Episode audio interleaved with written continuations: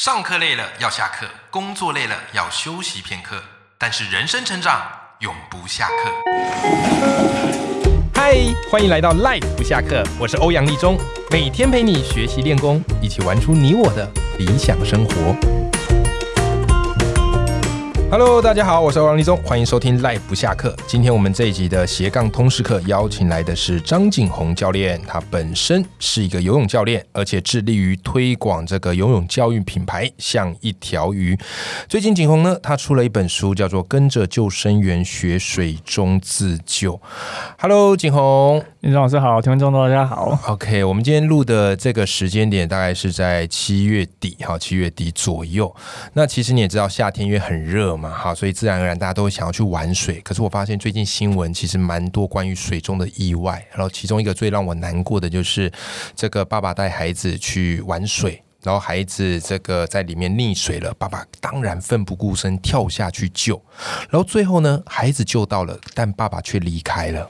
哇，看到这个，因为我自己是两个孩子的爸，所以看到这个，我自己眼泪都流下来了。好，所以今天这一集呢，我们想要跟大家好好聊聊，怎么样夏天可以开心的玩水，但是如果真的遇到突如其来的意外，我们可以怎么办？那其实，在景洪的书里有提到一个数据，我当时看了，我觉得很可怕。他这个数据是说啊，在 WHO 他们发表一个全球的溺水报告，好，然后在欧洲啊有十五起溺水意外，然后十七个人，哈，总计十七个人下去救援，然后救回来了十四个孩子，好，十四个孩子生还。但是你知道吗？十七个救溺者竟然都牺牲了。我吓死了，所以我这边想特别请教景洪教练是说，哎，景洪，为什么下去救援的人，他们离就是罹难的几率会这么高啊？因为其实大多数的人都没有受过专业的救援训练。是是，那如果你没有受过专业的救援训练，嗯你游到这个溺者旁边好了。假设你会游泳，那游到他旁边之后，你会不知道该怎么办，因对为你游靠近他，溺他者已经可能就会抓抓住住你，然后把你拖下去。哦，对对对，对，那如果你有带一个浮具给他抓，那可能可以把他拉回来。可是是如果没有的话，你就只有两个选择，嗯，第一个是用手抓着它，用脚游回来；对，第二个用脚夹着它，用手游回来；你再讲一次，第一个是什么？用手抓着用手它，抓他，用脚游回来；然后就脚游回来。第对二个，用脚夹 着它，然后用手手。游回哎，来。所以我们发现一件事情，就是你在救人的时候，要么只有你手能游，要么就只有你脚能游。对，而且你是要有两个人的体重，所以这个听起哦来对其实都很困难。是是是是是，哇、太可怕了！原来如此，而且我在想象的是，就是当你游过去要救他，那对于这个逆者而言，就好像是抓到一根浮木，对啊，所以他是不是会抓更紧，缠绕着更紧？对，它就会把你往下压。啊是是。对，那它就是为了要上来吸空气啊。对对，哎，所以像景荣，你之前去考救生员，刚刚我们有聊到，你们考救生员当然就是会考说这个救援拖行的部分。对，那你们自己在考的时候，你们身上要救援的那个人是真的还是假人啊？我们是会拖一个假人，这样会拖一个那那个假假人就是一个可以放在水中，它就会变重的一个假人。哦，了解了解了解哦，所以这个真难怪，就是我们看到为什么那么多去救人的，然后最后自己回不来，原因就是这样子。没有错，嗯嗯哼哼哼，所以九，那我再进一步问哦，就是如果我们真的不幸呐、啊，然后遇到朋友哈、或亲人溺水，你说假如我看到我自己的朋友或谁溺水，说实在那个当下也还是会有想要冲下去救的一个冲动，对吧？不然你看他就这样子死掉了，你心里也会很有一些罪恶感跟愧疚感，对不对？所以。我想请教你啊，就是假如我们真的遇到这样的一个状况，那你有提到一个叫做溺水救生的黄金三守则，那这个是怎么一回事呢？这个其实就是就算训练一直会教我们的一个内容。 对，我们救救援最重要的第一件事情是就是先确保自己的安全，哦因为你如果你自己安全没有顾到，对，你去救人，那你发生状况，那其实也不是我们想要看到的事情。对，所以，当你确定了自己的安全之后，你就可以根据以下三个守则去嗯进行这个救援的任务。哦，这一趴听众朋友要听好了，这个我们真的都有可能会遇到哦。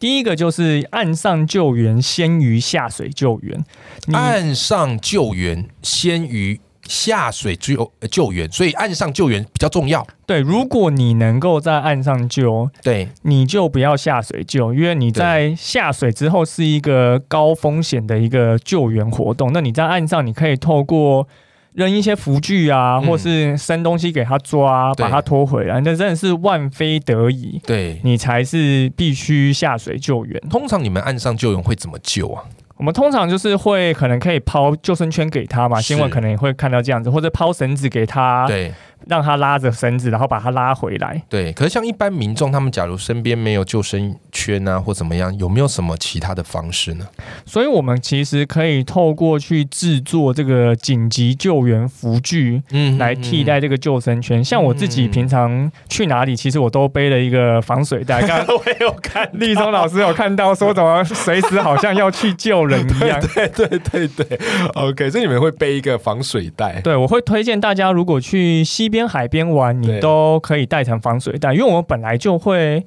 带包包去玩水嘛。对，那你包包里面你就会装装什么？装你的盥洗衣物，嗯，装你的食物啊、水啊、三 C 产品。那既然你带要带包包去，那你为什么不带一个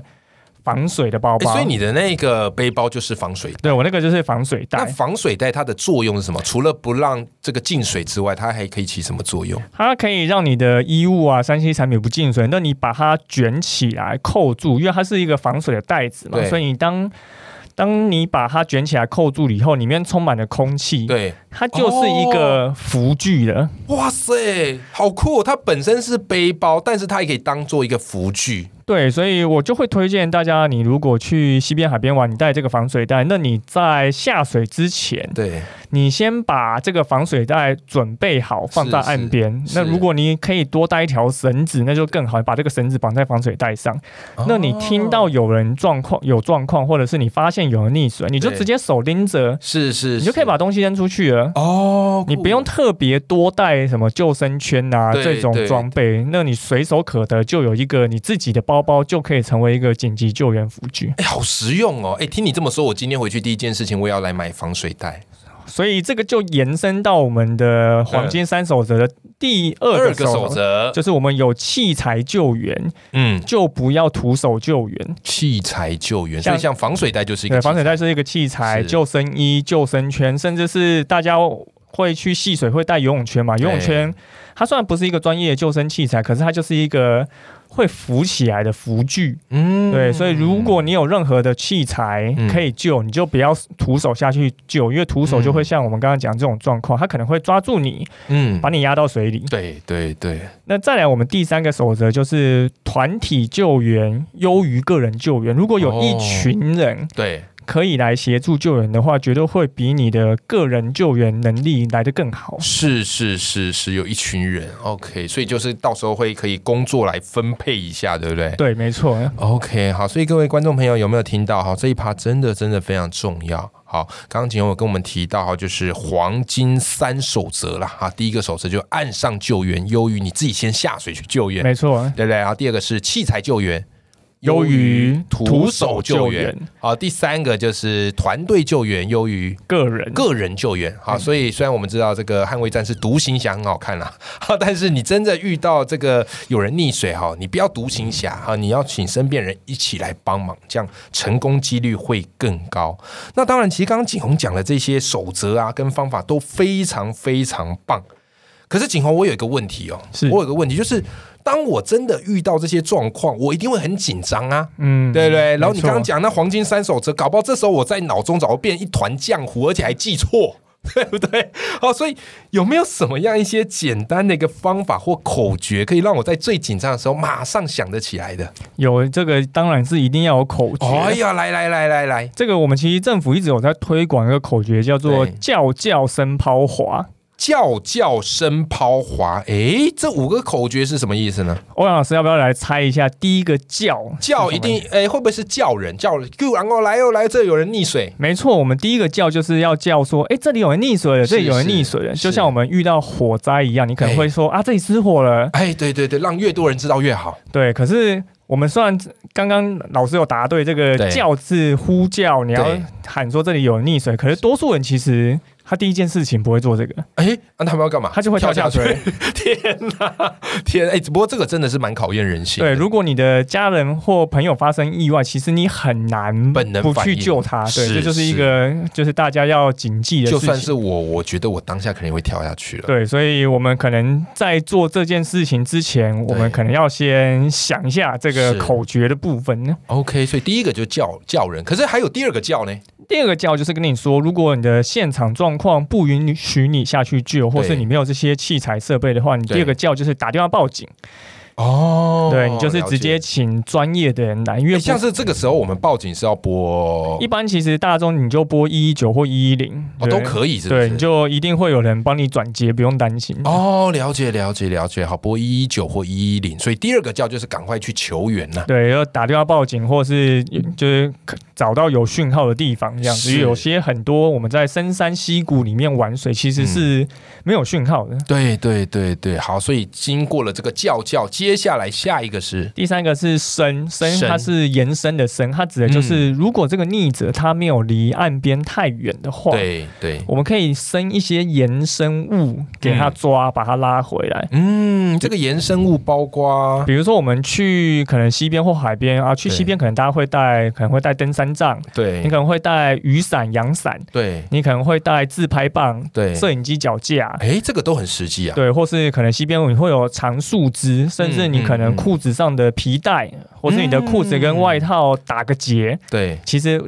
扔出去它也是有一个长度在，可以让人家来抓的。哦，了解，所以就想办法在岸上救援，先抛出这些衍生物了，没错，对吧？好，好，那这是第三个，那么第四个呢？第四个就是抛抛子，就是讲我们如果你。逆着离岸边太远的话，你可以对抛一些救援浮具。救援辅具所以，我们常见的浮具，就像刚刚提到的，我们有救生衣、救生嗯圈、嗯游泳圈，或是我们可以做紧急制作的防水袋。嗯这些只要能够浮起来的东西，其实你都可以想办法抛给逆者，让他抓住，那他至少不会沉下去。哦，所以三根是就这样，就是细如果近的我先延伸，是如果远的我用抛的，是对不对？好，那最后一个步骤呢？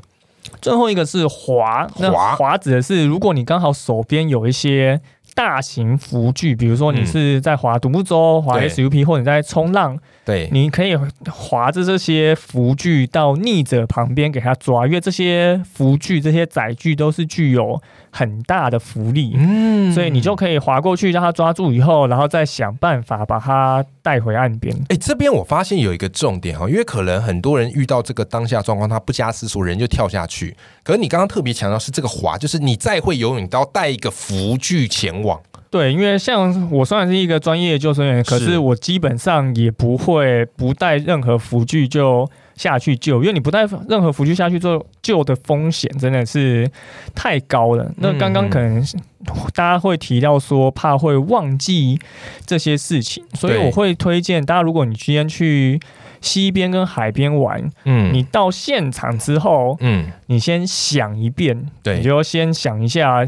这个，等一下如果发生什么样的状况，对。我要做哪些事情，先对做这个意向训练。哎、你提到了一个关键词，叫做意向训练，可以再跟我们解释比较清楚一点，什么是意向训练呢？像其实国外就有研究过，就是如果你有在脑海中对，跑过一次这个流程，不管你对是要做什么事情，对那当真的遇到这样状况的时候，嗯，你就不会因为紧张而没有办法去反应做出你想要原本做出来的事情。哦嗯就就算你没有实际真的抛东西，对，抛抛东西救过人，可是你只要脑海中有想过，嗯嗯其实。实你就不会那么容易忘记。所以你会推荐我们，就是假如要去玩水之前，然后可以稍微来个意向训练。对，你就可是以如果在遇到岸状边况，对，就先想象一下，等一下是如果有人溺水啊，你可能要先叫，哎然后可能叫了之后，叫的目的有两个，第一个就对是为了示警，让大家对知道这边有人需要帮忙；是是。第二个就是让大家知道这边可能有危险。对，那你叫完以后，其实就可以延伸到我们刚刚讲的团体救援嘛，因为对你叫了之对后，对大家就会来帮忙啦、有人是可以打电话报警，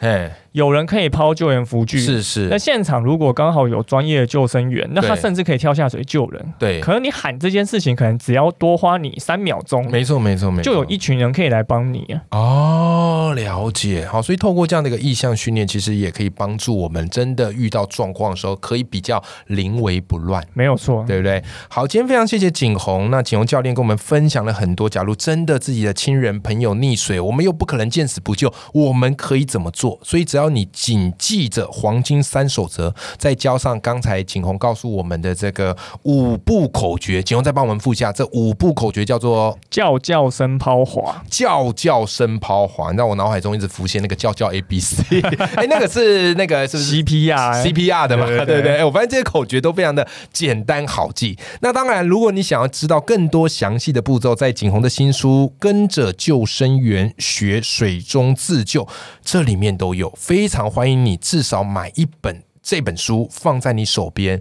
然后假如要去玩水前复习一下，做一下意向训练。对不对？好，这样子我们就可以开心的玩水，毕竟玩水都还是会有一定的风险的。好的，今天非常谢谢景洪，谢谢立中老师，好，那么我们跟观众朋友说拜拜喽，拜拜。大家再见，拜拜。